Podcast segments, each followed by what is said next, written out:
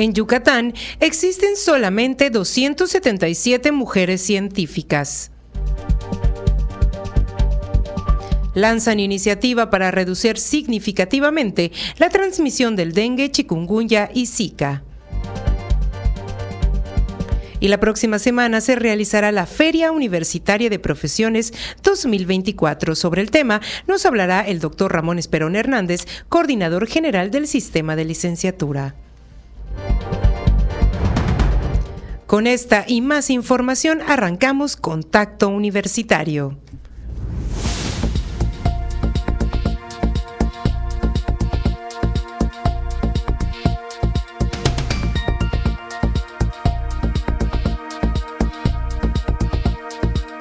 Contacto Universitario. Nuestro punto de encuentro con la información.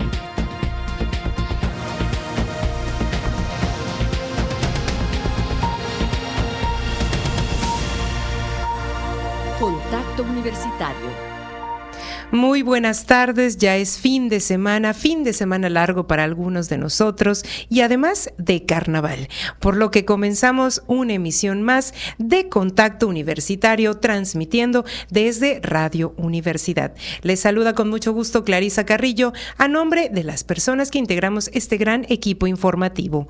Y ya estamos listos para ofrecer toda la información que se genera desde nuestra universidad, así como también de otras fuentes en el ámbito local, nacional, e internacional.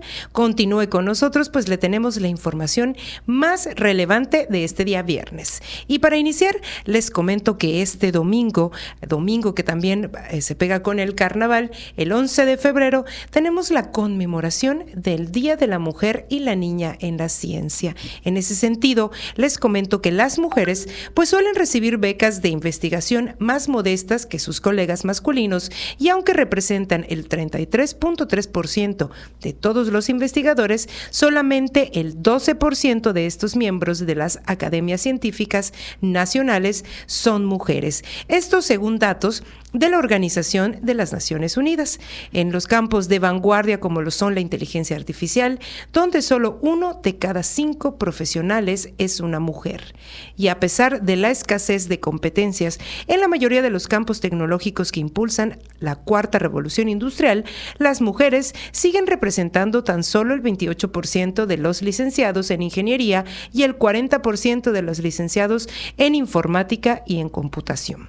Estas investigadoras suelen tener carreras más cortas y peor pagadas. Su trabajo está poco representado en las revistas de alto nivel y a menudo no se les tiene en cuenta para los ascensos. Esto también de acuerdo con información que ha recabado la ONU.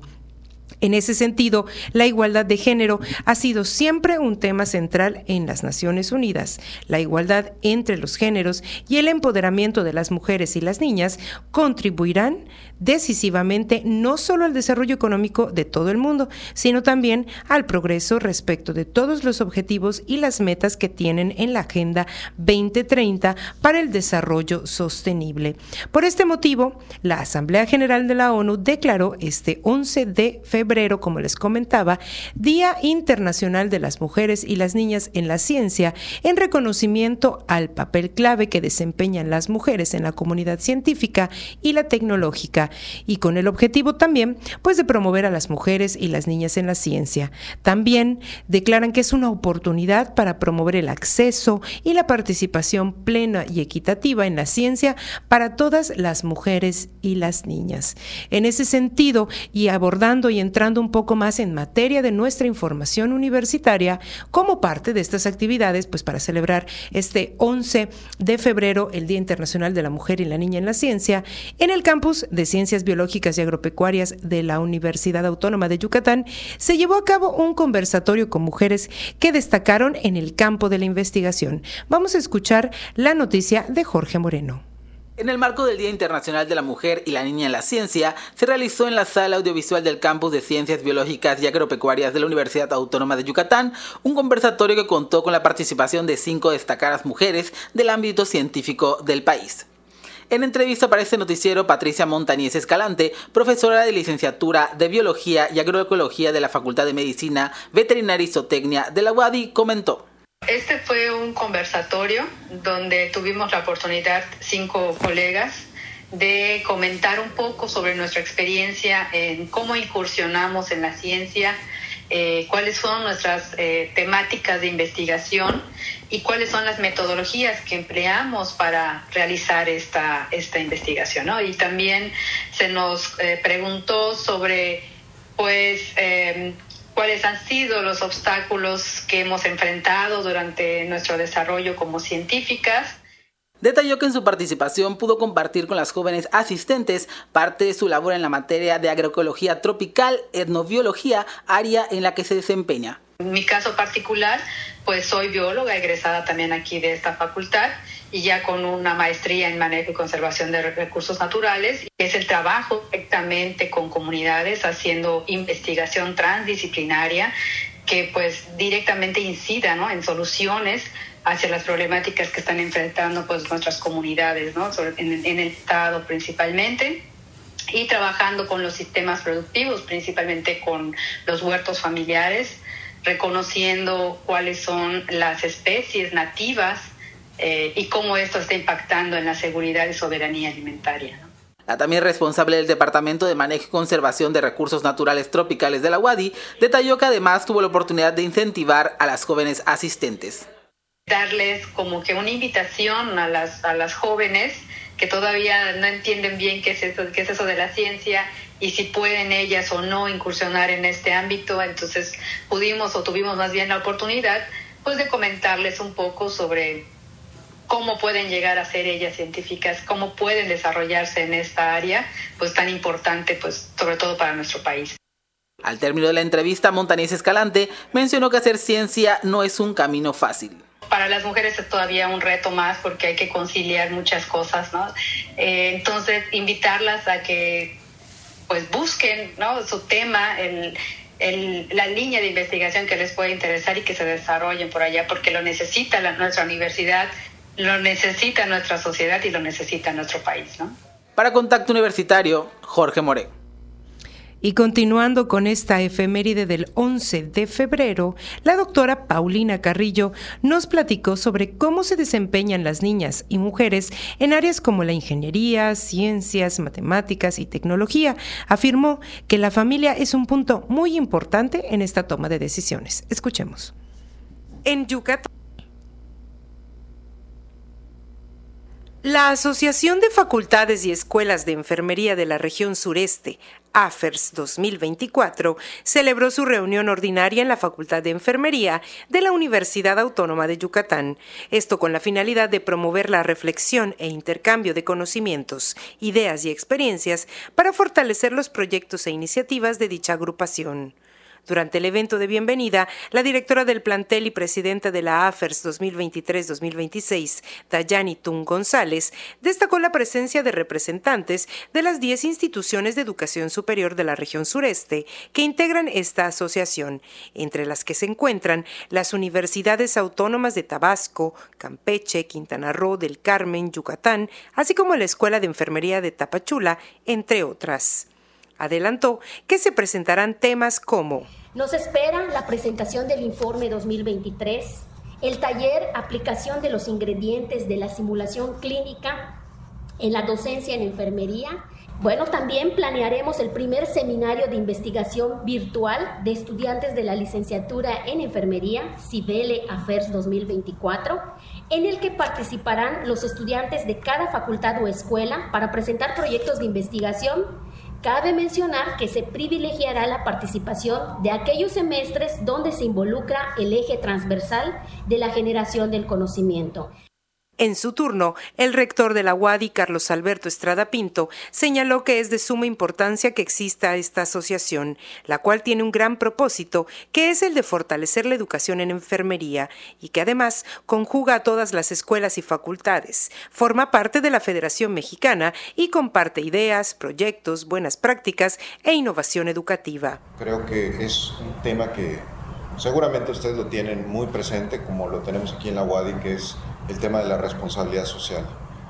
Y todos los proyectos que, que, imprendan en sus facultades y que también en esta red de colaboración pues se puedan llevar eh, estos proyectos para beneficio de las comunidades, de quienes pues no tienen acceso a la, salud como, como debería ser y cómo tienen ustedes la oportunidad de salvar vidas por último, la jefa de Departamento de Ciencias de Enfermería de la División de Ciencias de la Salud de la Universidad Autónoma del Estado de Quintana Roo, María Isabel Méndez Domínguez, enfatizó que todas las acciones que realiza esta asociación son para estar a la vanguardia de la enfermería.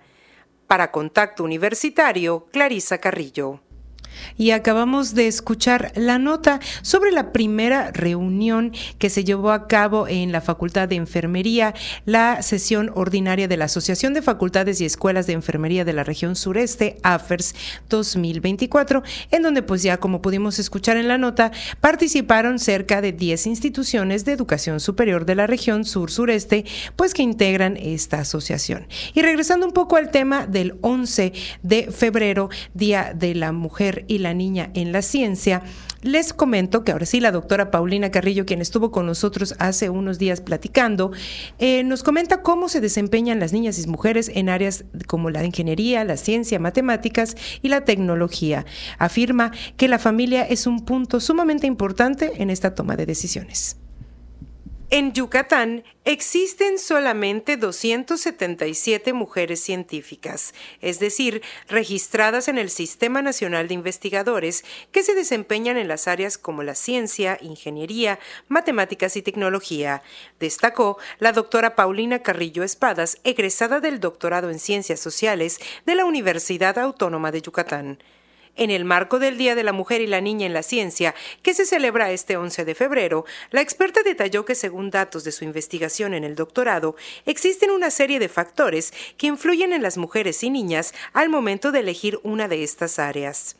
Entre estos factores se encuentra la falta de ellas en las escuelas como docentes e investigadoras, lo que hace que las niñas no logren identificarse con un modelo a seguir desde temprana edad deberíamos de fomentarlo pues desde épocas más, más bajas, ¿no? Como sería la, la, ciencia básica o los veranos de investigación o algún acercamiento que tuviéramos con esas chicas, chicos, parejo. Pero sí, yo creo que necesitamos involucrar un poco más a nuestras niñas, definitivamente en la ciencia, de poder llevarlas a entornos donde ellos vean cómo se hace la ciencia, qué hace una científica, dónde están estas mujeres. Subrayó que para incentivar a las niñas a involucrarse en estos temas, la familia es un factor importante, ya que la investigación arrojó que los elementos psicológicos, como lo son la autoeficacia y la motivación, se fomentan en casa y en la escuela pero sí es importante la manera de, educar y de cómo hacerlo para que todo sea pues a la par y tengan las mismas eh, oportunidades a la hora de elegir una carrera y no se sientan como sesgadas, ¿no? Otro de los elementos que interfieren en las mujeres a la hora de elegir una ciencia es la diferencia de poder, es decir, cuando los jefes de las empresas son en su mayoría hombres. Asimismo, los micromachismos que muchas veces son comentarios aceptados socialmente. Por último, destacó que la UADI se ha convertido en una de las instituciones pioneras en el tema del trabajo de la equidad de género, especialmente cuando se habla de las mujeres y las niñas que se desempeñan en estas áreas. Para Contacto Universitario, Clarisa Carrillo y son las 2 con 15 minutos y les comento que en otros asuntos de interés, Yucatán llegó a 100 casos confirmados de dengue y por segunda semana se mantiene en el octavo sitio nacional en este rubro. Esto lo informó la Secretaría de Salud Federal en su informe del panorama de esta enfermedad para la semana 5 de 2024. De la semana 4 que comprende del 23 al 29 de enero a las 5, del 30 de enero al 5 de febrero, el reporte indicó que los casos de dengue no grave aumentaron de 27 a 34 enfermos, los de dengue con signos de alarma de 51 a 61 y los de dengue grave de 4 a 5 pacientes. De esta manera, de los 18 casos confirmados nuevos, 11 fueron enfermos que presentaron dengue con signos de alarma o grave. Sin embargo, la dependencia federal destaca que del 30 de enero al 15 de febrero, 15 enfermos fueron hospitalizados por probable dengue grave o con signos de alarma en Yucatán. Asimismo, el puerto de San Felipe es la primera zona estatal de epidemia por su tasa de 46.58 casos de dengue por cada 100.000 habitantes, tanto de dengue grave como del no grave. A su vez, Jocabá, municipio de 6.514 pobladores, se mantiene con dos casos de dengue grave y dos del no grave, y con una tasa del 29.08 enfermos por cada 100.000 habitantes, esto durante las semanas 4 y 5. Por otro lado, los municipios de Jují y Tishpehual, por su parte, se mantienen como primera y segunda zona de alarma de dengue por segunda semana consecutiva. Jují, municipio de 5.250 habitantes, figura con dos casos de dengue grave en las semanas 4 y 5. Tishpehual, municipio de 5.690 vecinos, continúa con un caso de leve y uno de grave en ambos lapsos. Y pues ante este panorama, este viernes en la Universidad Autónoma de Yucatán, justamente hace unos, ¿qué será? ¿Media hora, Jorge? se presentó una iniciativa para controlar focos urbanos y reducir pues significativamente la transmisión de este del dengue, del chikungunya y de, también del Zika. Esto como mediante la implementación de un programa que incorpore la liberación de mosquitos Aedes aegypti macho con Wolbachia. Y quien nos tiene pues más detalles y más información es mi compañero Jorge Moreno que ya se encuentra con nosotros trayéndonos directamente esta información que hace una media hora acaba de suceder. Hola Jorge, muy buenas tardes. Cuéntanos un poquito más de este tema que está, está bastante complejo pero muy interesante para todos los que habitamos en esta zona. Buenas tardes, Clarice, y buenas tardes a todo el auditorio de Contacto Universitario. Y como bien mencionabas hace un momento, se realizó en el Salón de Rectores del Centro Cultural Universitario eh, la presentación e inicio del proyecto Aedes aegypti Wolbachia en Yucatán. Este proyecto es el resultado del trabajo colaborativo entre la universidad, entre esta casa de estudios, y la Universidad Estatal de Michigan, los Servicios de Salud de Yucatán y la Secretaría de Salud de México, con el apoyo de Development Innovation Ventures, es la agencia de los Estados Unidos para el Desarrollo Internacional. Te comento que Carlos Alberto Estrada Pinto, rector de esta casa de estudios, en su mensaje comentó que este es un gran proyecto que marcará un antes y un después en Yucatán debido a que el dengue, zika y chikungunya son enfermedades que afectan a la población del estado. Indicó que este trabajo en colaboración se, obtendrán buenos resultados perdón, en beneficio de la población yucateca y enfatizó que la UADI siempre busca tener cercanía y generar impacto en la sociedad. Te comento que el objetivo de esta importante iniciativa es controlar focos urbanos y reducir significativamente la, la, transmisión del dengue, chikungunya y zika mediante la implementación de un programa que incorpora la liberación de mosquitos Aedes aegypti, macho, con Wolbachia producidos en laboratorio. Este, estos moscos buenos, como se le denominaron para este proyecto, son como te mencioné hace un momento, de la especie Aedes aegypti. Es un mosquito de color oscuro, es fácil reconocerlo por la presencia de bandas blancas en el cuerpo y en las patas, y se produce en cualquier recipiente que almacene agua. Con su picadura, eh, pues transmite las enfermedades que mencionamos hace un momento. Y eh, con este proyecto eh, se, implementa la bacteria Wolbachia, que es una bacteria natural presente en el 60% aproximadamente de los insectos y otros animales de la región.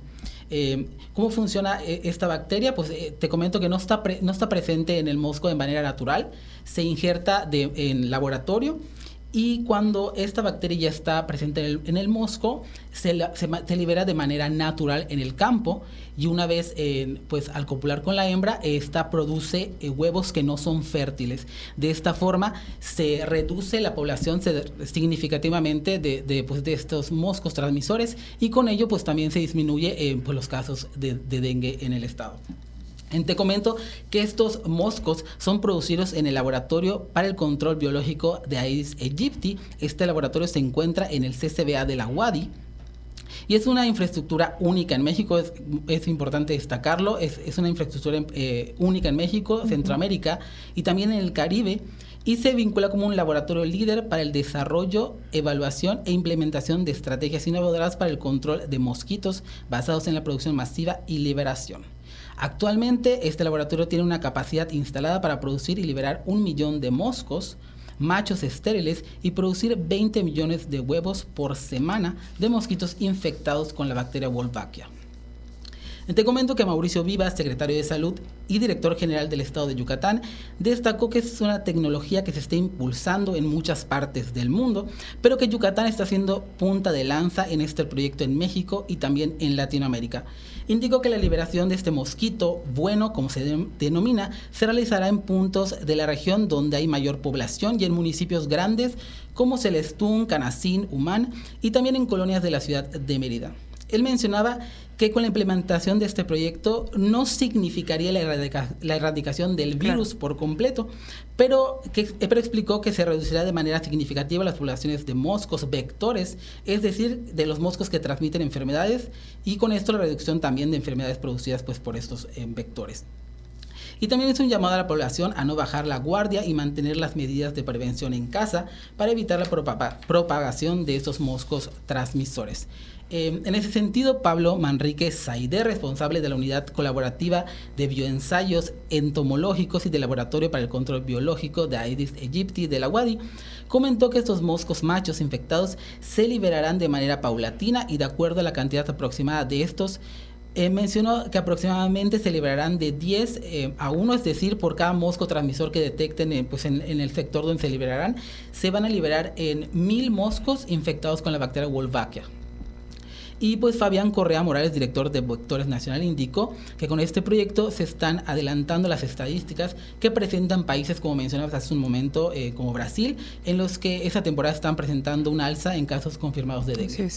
Perfecto. Jorge, pues es un trabajo eh, conjunto multidisciplinario que se está llevando a cabo en la universidad y además un trabajo de todas y todos nosotros al eh, usar la descacharrización, aprovechar esos momentos para pues para tirar todos esos recipientes, esos contenedores que probablemente podrían tener o, o, cultivar este, estos mosquitos eh, portadores de estas enfermedades y también pues estar pendientes día a día en la casa para no, no fomentar y no seguir eh, creciendo estos, eh, estos mosquitos. Supongo que va a ser un efecto ya más adelante, más dominó en cuanto a el trabajo que realizan los investigadores y por supuesto el que hace cada uno y cada una en sus hogares. Jorge, ¿algo más que quieras agregar? Pues nada, enfatizar en, la información que daban las autoridades en, presentes en este evento, de que no hay que bajar la guardia, hay que seguir manteniendo las medidas eh, pues de prevención en casa para evitar pues la, propagación de este mosco en la medida de lo posible. Recordar también, como, como nos comentabas, que es un mosquito eh, de color oscuro, que es fácilmente eh, reconocido por la presencia de bandas blancas en el cuerpo y las patitas, y pues se reproduce, recordar esto principalmente en cualquier recipiente que almacene agua hasta, hasta el más poquito. De, o sea, sí, hasta el más pequeño hay que estar muy pendientes, por ejemplo, de las, eh, los contenedores de agua de nuestras mascotas, tanto para las mascotas sino eh, como para no, no seguir reproduciendo este mosco. Pues muchísimas gracias, Jorge, por tu reporte tan puntual. Estaremos pendiente de este boletín, de cómo se llevó a cabo ya más puntualmente este, este evento y espérenlo en wadi.mx, ahí vamos a tener toda la información. Muchísimas gracias, Jorge. Buenas tardes. Y bien, cambiando de temas ya un poquito más de carácter deportivo, eh, les recordamos que si quieren participar en la carrera de aniversario de la UADI, que ya casi está tocando nuestra puerta, pues todavía están a tiempo de inscribirse. Vamos con esta información que es de Karen Clemente. Aún estás a tiempo de inscribirte a la carrera de aniversario de la Universidad Autónoma de Yucatán y celebrar con los jaguares el 102 aniversario de nuestra casa de estudios. Normando Rivas Cantillo, responsable del Programa Institucional de Cultura Física y Deporte, indicó que ya se inscribió más del 50% del cupo total. Ha tenido una muy buena aceptación, ya tenemos ahora sí que un poco más que el 50%. Tenemos un cupo limitado por cuestión de seguridad y de y de servicio a, los participantes de 1.500 participantes. Contamos con 1.500 playeras que quedaron espectaculares, están muy, muy bonitas. Cuando tú entras a inscribirte a la página, seleccionas tu talla, todavía hay tallas para escoger, ese es el momento, no esperen hasta lo último y de repente ya no alcancen para esta edición se tendrá como salida y meta la calle 45 en el remate Paseo de Montejo y se tendrán carreras de 5 y 10 kilómetros, así como la caminata recreativa de 3 kilómetros. Además, se contará con diversos premios para los primeros tres lugares de la carrera y a los que participen en la caminata se les dará una medalla conmemorativa. ya estamos todos listos, emocionados y esperando ya el momento para dar la salida de este 102 aniversario de la Universidad Autónoma de Yucatán, que tendrá, como bien dices, el lugar el domingo 25 de febrero, dando inicio a las 6.30 am en el Paseo de Montejo. Las personas interesadas aún se pueden inscribir ingresando a la página www.vivedeporte.mx a través del WhatsApp 99 99 70 7103 o pueden acudir al Centro Deportivo Universitario y también en la tienda Jaguares, ubicada en el campus de Ciencias Sociales. Para más información pueden ingresar a la página de Deportes Wadi para conocer la convocatoria completa y los puntos de registro. Para Contacto Universitario, Karen Clemente. Las 2 con 27 minutos y les comentamos que el Centro Institucional de Lenguas de nuestra universidad busca a su mascota representativa e invita pues a toda la comunidad universitaria a enviar sus propuestas. Escuchemos esta información. Diseña la mascota SIL es el nombre del concurso mediante el cual el Centro Institucional de Lenguas de la UADI busca su imagen representativa. Por ello, invita a alumnos, exalumnos y público en general de 15 años o más a enviar sus propuestas. Si tú quieres participar, lo primero que debes hacer es registrarte. En la página del Silwadi encontrarás el formulario correspondiente. Las inscripciones cierran este 23 de febrero. Posteriormente, del 8 al 15 de abril, debes entregar tu diseño de manera presencial en las instalaciones de la sede central del SIL o de manera digital. El diseño de la mascota debe ser un dibujo hecho a mano o en ilustración digital. Debe ser original, creativo y de autoría propia, teniendo en cuenta que este personaje será confeccionado posteriormente para ser una botarga. Además, le deberás asignar un nombre y corroborar que no coincida con alguna de las mascotas existentes en la universidad. Los ganadores se llevarán una beca SIL con valor de 3.500 pesos para poder estudiar en el semestre agosto-diciembre 2024, una tarjeta de regalo ArcLine, un kit del SIL y un reconocimiento. Para conocer las bases completas puedes visitar la página de Facebook Centro Institucional de Lenguas WADI. Para Contacto Universitario, Karen Clemente.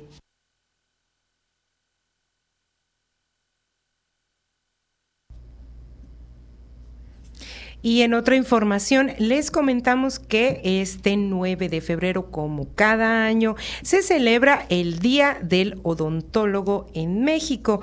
Ya les comento que se celebra con el fin pues, de reconocer los servicios que ofrecen día a día estos profesionales de la salud para prevenir y tratar las enfermedades bucodentales en adultos y niños. La celebración pues, de este día fue aprobada por la Cámara de Diputados el 10 de abril del 2014 14.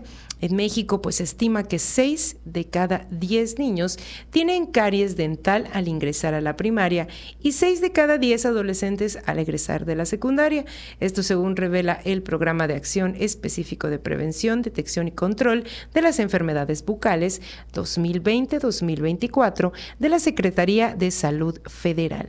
En ambos casos, la prevalencia de caries en escolares sigue siendo pues alta a pesar de que existe eh, evidencia de la reducción importante en el número de dientes afectados por caries dental, tanto en la dentición temporal y permanente. Y por, por esta razón, la prevención, como todos lo sabemos, juega un papel fundamental en la salud bucodental debido a que los mexicanos acuden a consulta con el odontólogo únicamente cuando se presenta dolor o alguna enfermedad avanzada. En la primera época de la Universidad Nacional del Sureste, ahora la Universidad Autónoma de Yucatán, se, les se recuerda que se creó la Escuela de Odontología anexa a la Facultad de Medicina. Esto en el año, imagínense, 1923. Eh, eh, en en relación a este tema del Día del Odontólogo, más adelante vamos a tener una pequeña entrevista en donde nos platicarán los eh, académicos de la Facultad de Odontología de esta Casa de Estudios un poquito más sobre este efeméride y sobre lo que representa para nosotros y nuestra salud la salud bucodental. Y mientras, vámonos a nuestro espacio de entrevista.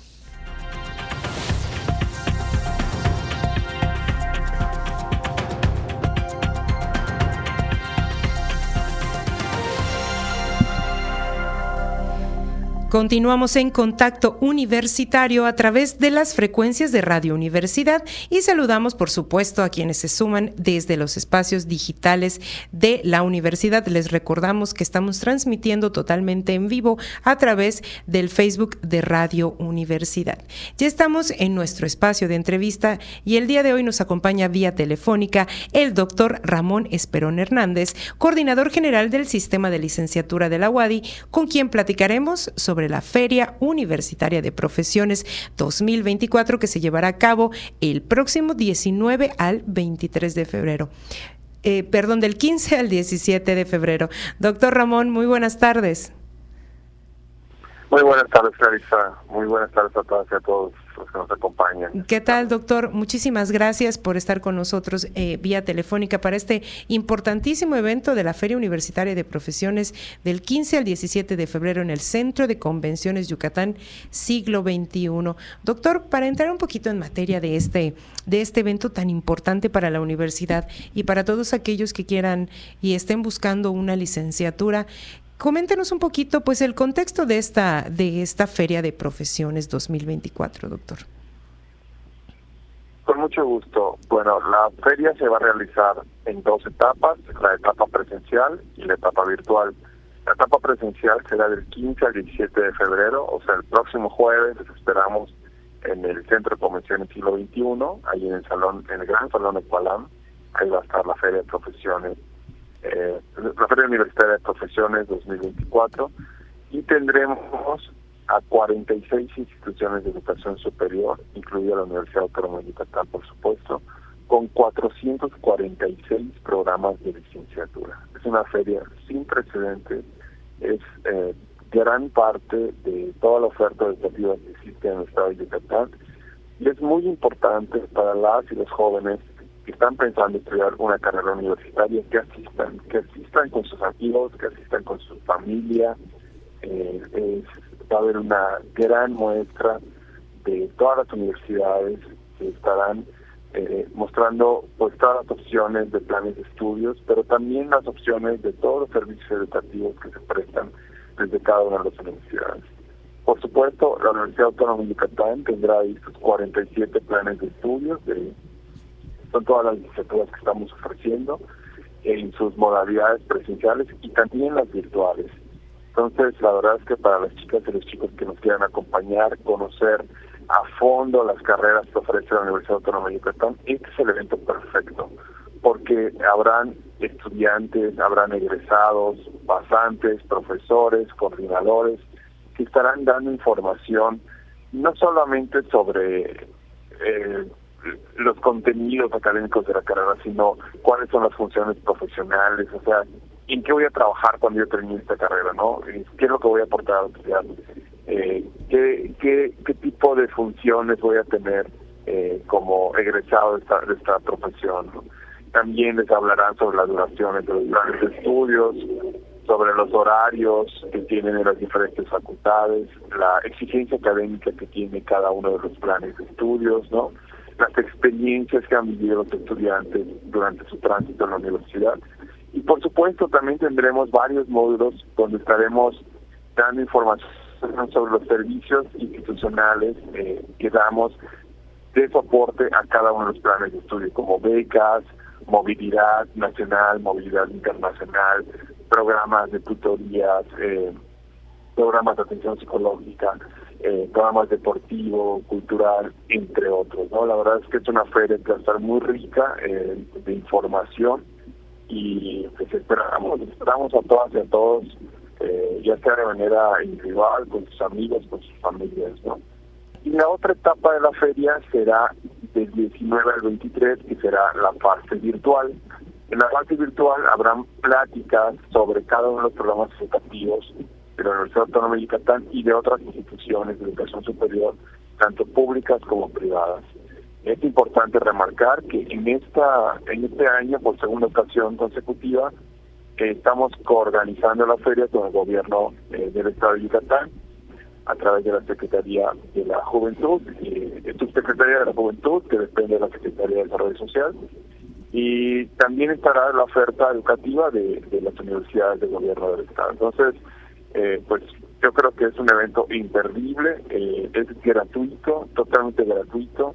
Recuerden que para todos los procesos de inscripción universitarios, de información universitaria, son directos con la UAI, eh, son todos sin costo. Eh, y bueno, y además pueden ir muchos días, pueden ir el jueves solos, el viernes con la pareja, el sábado con la familia, pueden ir tantas veces como necesiten. Pueden ingresar a la fase presencial y si quieren luego, además en la fase virtual, también pueden hacerlo, no hay ningún problema, no hay límite de, de, veces que los, que los aspirantes puedan participar en la feria. Perfecto. Doctor, en cuanto a la segunda fase, que es la, la virtual, ¿en qué plataformas se estarán eh, pasando estas, transmitiendo en vivo estas conferencias, estos talleres? Esto estará ocurriendo por Facebook y por Teams y toda la información eh, respecto al programa, tanto presencial como virtual, así como las redes para conectarse, la pueden consultar en feriaprofesiones.wadi.mx. Repito, es feriaprofesiones.wadi.mx. La primera parte que es Feria Profesiones es un punto, feriaprofesiones.wadi.mx Ahí pueden encontrar el programa completo, los mecanismos de registro, tanto a la fase presencial como a la fase virtual, y, en, y los canales en donde se estarán transmitiendo todas las, las pláticas informativas que, que tendremos en la parte virtual. Doctor, estamos hablando de una feria súper completa, muy, muy completa. Estamos hablando de que tan completa que se tuvo que dividir en dos, ¿no? O sea, en dos, dos fases, una la presencial. Eh, ¿Cuál es la importancia, doctor, en este sentido, de que los chicos asistan y se preocupen eh, por ir a este tipo de eventos, ¿no? En especial la Feria Universitaria de Profesiones, donde me acaba de comentar usted que son, se ofertarán más de 400 programas de licenciatura. O sea, los chicos tienen eh, tela de dónde cortar, ¿no? Para ver todas estas opciones, no solo de la universidad, ¿no? Sino también de otras universidades.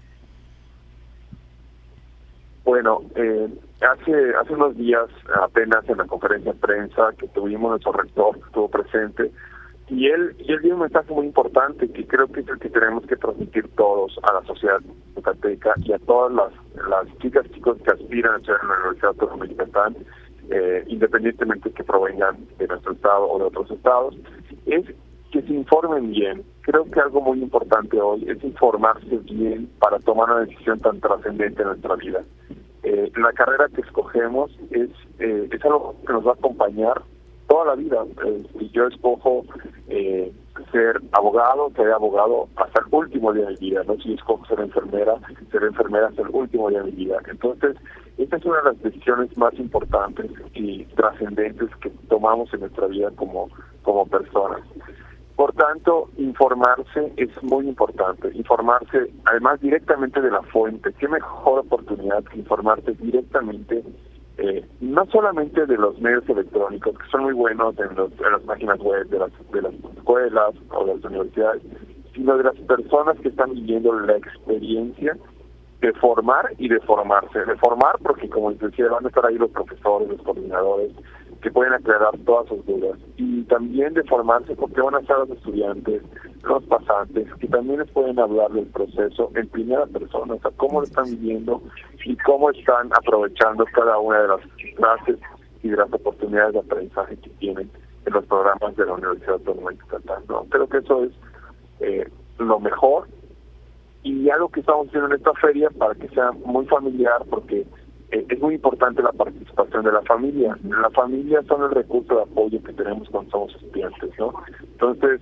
es muy importante que la familia también acompañe a sus hijos a estos a este evento. Por eso que lo pusimos también el sábado, o sea, es jueves y viernes y el sábado también para que así no haya pretexto, ¿no? Todas las personas que también trabajan o están estudiando puedan ir el sábado e informarse adecuadamente y como te decía directamente de la fuente no eh, que son pues las personas que estamos en las universidades eh, tanto estudiantes como profesores. No y además muy importante eh, eh, doctor, eh, que los chicos y chicas que asistan sepan que hay otras eh, opciones, es decir, si quieren estudiar, como usted dijo, licenciaturas como Derecho, Enfermería, hay muchísimas opciones de dónde, hacia dónde ir, hacia dónde inscribirse y, por supuesto, como acaba de decir, reiterarlo directamente, pues de la fuente principal que es de las universidades, de la Universidad Autónoma de Yucatán y de todos sus egresados, que es, que es lo más interesante, ¿no, doctor? Que ellos pueden platicar con los, con los chicos que se encuentran ahí, que son egresados, y preguntarles sus dudas, ¿no? ¿Qué tal? ¿Qué fue lo más difícil? O sea, es una jornada muy enriquecedora para los chicos y, por supuesto, para los familiares. Así es. Y esto que dijiste ahorita es muy importante porque muchas veces pues la información se pasa de generación en generación en las familias, ¿no? Y entonces la, la, información que pasa sobre las carreras son de las carreras tradicionales, ¿no? Derecho, medicina, contador, enfermería pero también son las más demandadas y las más difíciles de ingresar. Eh, recordemos, eh, si vemos, eh, eso es importante, en el, en el sitio de registro para las carreras de, la Universidad Autónoma de Yucatán, que te voy a decir la página es ingreso.wadi.mx, y sí que no, ahí está toda la información de las carreras, pero también está la información de las probabilidades de ingreso. Por ejemplo, para medicina el año pasado se, se registraron casi 4.000 aspirantes, de los cuales entran 190. Entonces, la probabilidad de ingreso es de 1 por 20, ¿no? Eh, en otras carreras como derecho, contador, igual está en 1 por 7, en 1 por 8, enfermería en 1 por 10, ¿no?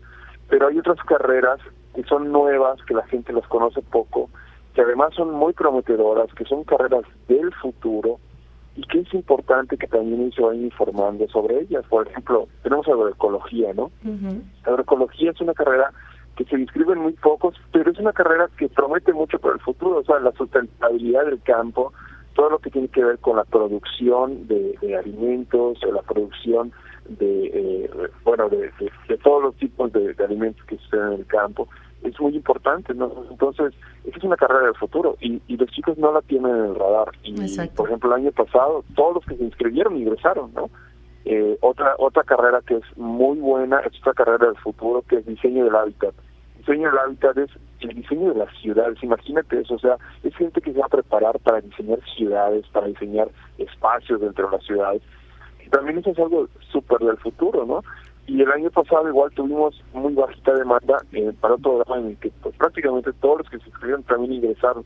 Entonces hay que empezar a mirar esas nuevas opciones educativas, estas carreras del futuro que de verdad eh, son necesarias en nuestra sociedad y que hay que irlas conociendo porque nos pueden dar una opción pues increíble para formarnos y para empezar ya nuestra nuestra nuestra eh, trayectoria profesional, ¿no? Entonces, pues están súper invitadas invitados a conocerlos. Así ah, y no quiero dejar de mencionar que el 29 de febrero será nuestra edición en Tizimín. Así que para todas las personas que vivan en el oriente del estado, los invitamos el 29 de febrero a la feria en Tizimín. Esta va a ser presencial, esta va a ser de 10 de la mañana a 2 de la tarde. Y, eh, y bueno, y la feria presencial aquí en Mérida, que es del 15 al 17 de febrero, va a ser de 9 de la mañana a 5 de la tarde. Esto en el Centro de Convenciones Yucatán Siglo XXI, ¿es correcto? Es correcto. Perfecto. Doctor, pues ya lo saben, ya lo escucharon de, de voz del, de nuestro coordinador general del sistema de licenciatura, el doctor Ramón Esperón Hernández. Vayan a explorar, los invitamos a explorar, a explorar nuevas eh, licenciaturas, a no quedarse con las tradicionales, como nos comentaba el doctor Ramón, sino a explorar muchísimas más y muchísimas, eh, pues más oportunidades y muchísimas ramas que ya se encuentran, no solo en nuestra universidad, sino en muchísimas otras. Estamos hablando de 46 instituciones de educación superior.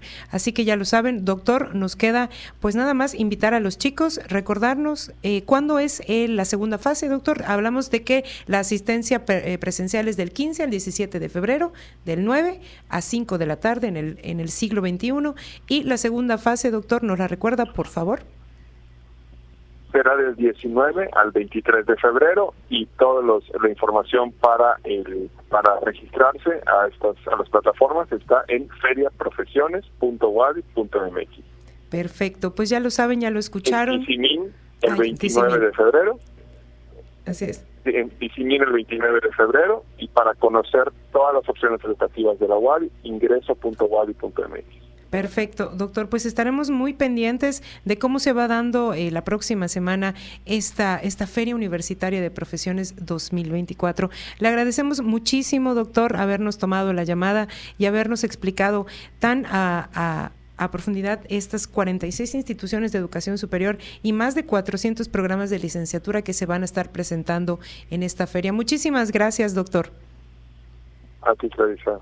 Hasta luego, doctor. Y nosotros vamos a continuar con más información. En esta ocasión vamos a escuchar el clima y cómo nos va a tratar en este días de carnaval.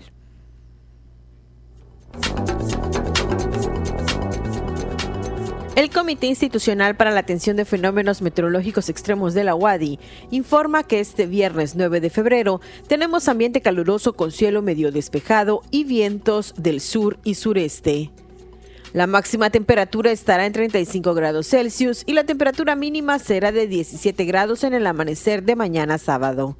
En la ciudad de Mérida, centro y oeste, la temperatura máxima será de 35 grados y la mínima de 20. En la costa se esperan temperaturas máximas de 33 grados y mínimas de 21.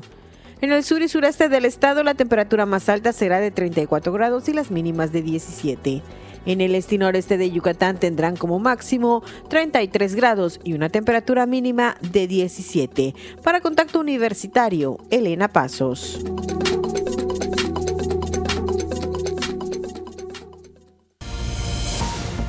Mantén contacto Escúchanos en línea en wadi.mx, diagonal radio-universidad y en Facebook, diagonal radio Wadi. Son las 2.50 minutos y estamos de, vuelta en contacto universitario a través de las frecuencias de Radio Universidad. Les recordamos que estamos en el 103.9 FM en Mérida y el 1120 AM también en Mérida y el 94.5 FM en Tizimín. También pueden escucharnos a través de www.wadi.mx diagonal radio-medio universidad y para llamarnos o para mandarnos un WhatsApp, las llamadas se encuentran en el 9999 20 14 y el WhatsApp es el 9999 002222. También estamos en Spotify como Radio Universidad Wadi. Y previamente al corte comentábamos que el día de hoy se celebra, como cada año en México, el Día del Odontólogo. Esto pues con el fin de reconocer los servicios que ofrece día a día estos profesionales de la salud para prevenir y tratar las enfermedades bucodentales en adultos y niños. Eh, al respecto, tenemos al doctor Fernando Rivas Gamboa, quien es coordinador de cultura de la Facultad de Odontología de nuestra universidad en la, en la línea telefónica. Doctor, muy buenas tardes y muchísimas gracias por tomarnos la llamada. Muy buenas tardes, muchas gracias. Doctor, pues para que nos comente rápidamente este 9 de febrero que se, se celebra pues esta, esta conmemoración del Día del Odontólogo, muchísimas felicidades para todas y todos ellos. Eh, ¿Cuál es la importancia, doctor, desde usted, desde sus trincheras, cuál es la, la, importancia para nosotros, a todas las personas, eh, la salud bucal? La salud bucal juega un papel muy importante en la salud general del individuo. Muchos no consideramos que la salud bucal está relacionada con muchas otras enfermedades sistémicas o metabólicas. Un ejemplo con la diabetes, con la artritis, con problemas eh, de hipertensión. Entonces, no lo relacionan y a veces cuando están en tratamiento de esas enfermedades, eh, la salud bucal juega un papel muy importante para tener un mejor control metabólico, un mejor control, tener un mejor bienestar en cuanto a su salud. Doctor, y en ese sentido, ¿qué papel juegan ese papel fundamental de los odontólogos eh, y la importancia de visitarlos, doctor, con frecuencia? Bueno, eh, lamentablemente este, cuando la gente acude cuando ya tiene una molestia o ya tiene una afección ya mayor, ¿no? Y lo que debemos de estar promoviendo mucho es la prevención. La prevención juega un papel muy importante en la salud, en la salud en general. Yo creo que el papel más importante del odontólogo hoy en día es promover esa prevención, el cuidado de la salud bucodental a través de una buena higiene, una higiene correcta, de un buen cepillado, enseñar a la gente, porque mucha gente dice, sí, me lavo los dientes, pero ¿cómo? Entonces hay que eh, mostrarles el cómo hacerlo, con qué instrumentos el cepillo, pero tiene que ser un cepillo adecuado para la cavidad bucal de cada paciente. El uso del hilo dental para que podamos limpiar proximalmente entre diente y diente adecuadamente. Entonces, la prevención es un papel fundamental para tener, vamos a decir, la medicina de la salud bucal. Así es. No esperar a cuando se ya se presenta el dolor o alguna enfermedad avanzada, doctor. Esta prevención muy, muy importante. Doctor, eh, rápidamente comentarnos si ustedes como Facultad de Odontología realizaron o realizarán alguna, alguna celebración, alguna, algún taller, alguna conferencia en torno a esta celebración.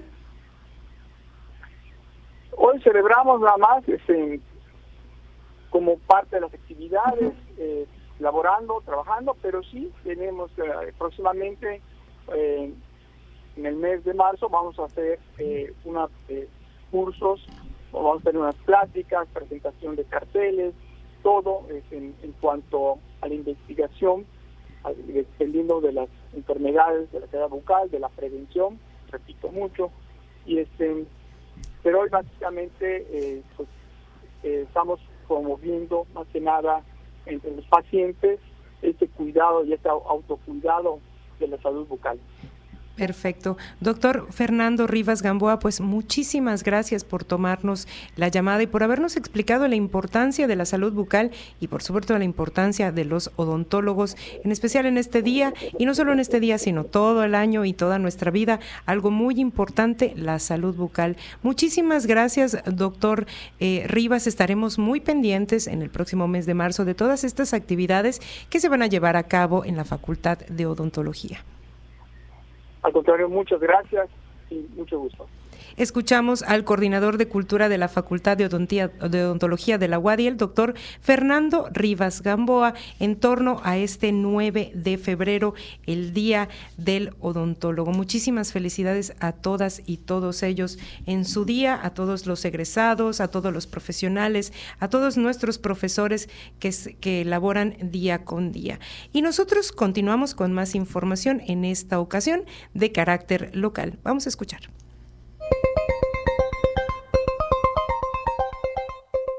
En información local, el presidente de la Asociación Mexicana de Hoteles de Yucatán, Juan José Martín Pacheco, informó que las principales empresas turísticas entregarán un escrito a la Secretaría de Fomento Turístico del Gobierno del Estado con los planteamientos que requiere el sector hotelero yucateco.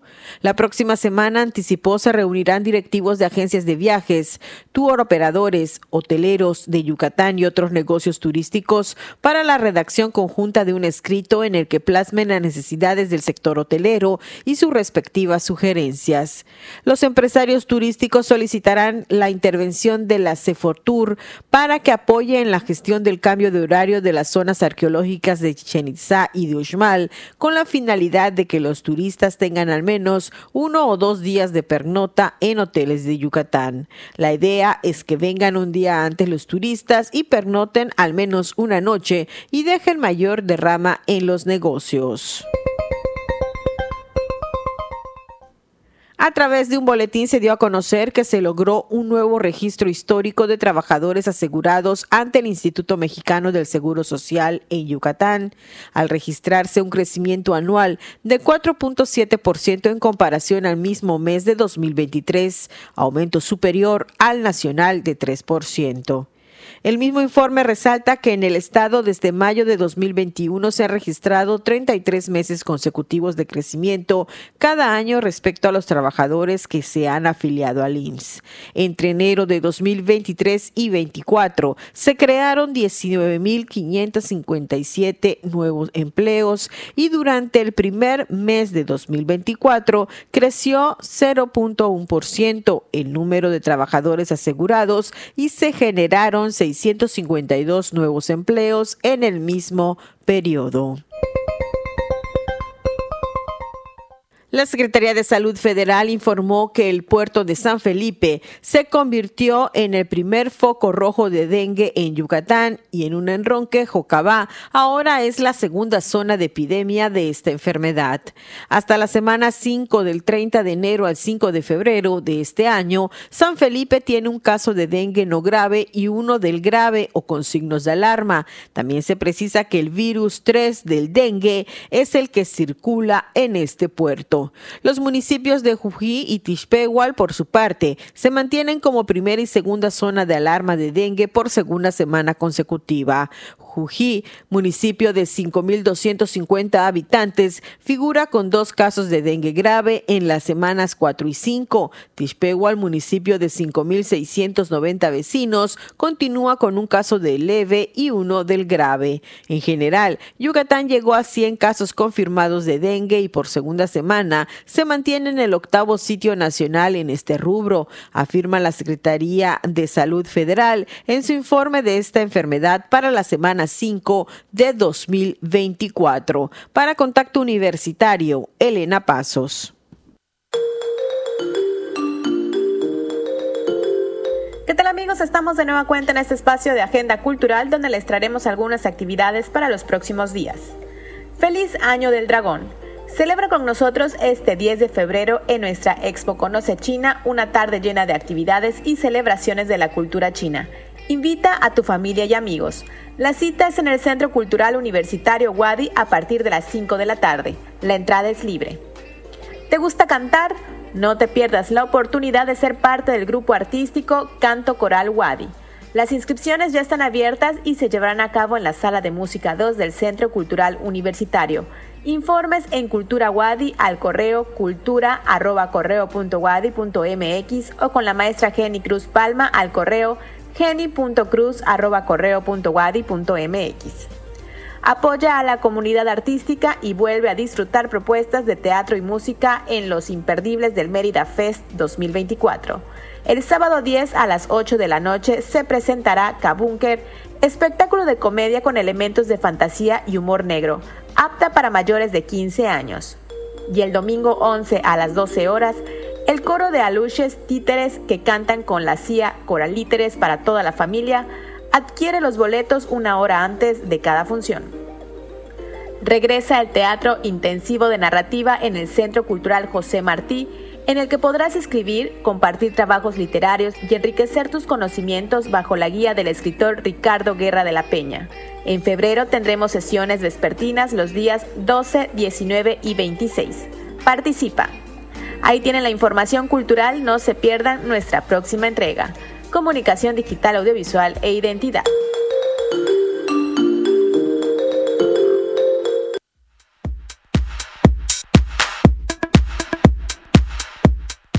Amigos, enseguida les presento las próximas actividades de nuestra Universidad Autónoma de Yucatán.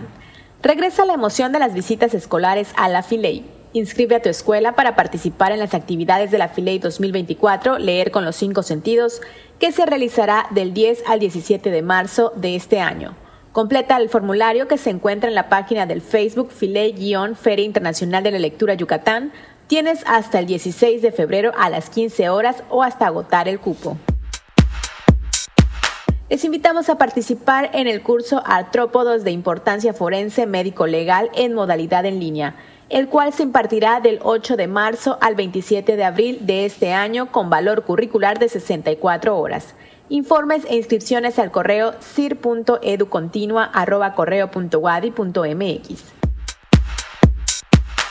La Unidad de Ciencias Sociales les invita a asistir a la conferencia Experiencias en la construcción de un corpus lingüístico de la lengua maya yucateca que se realizará el día 23 de febrero a las 9 de la mañana en la sala de juntas de la unidad. Les esperamos.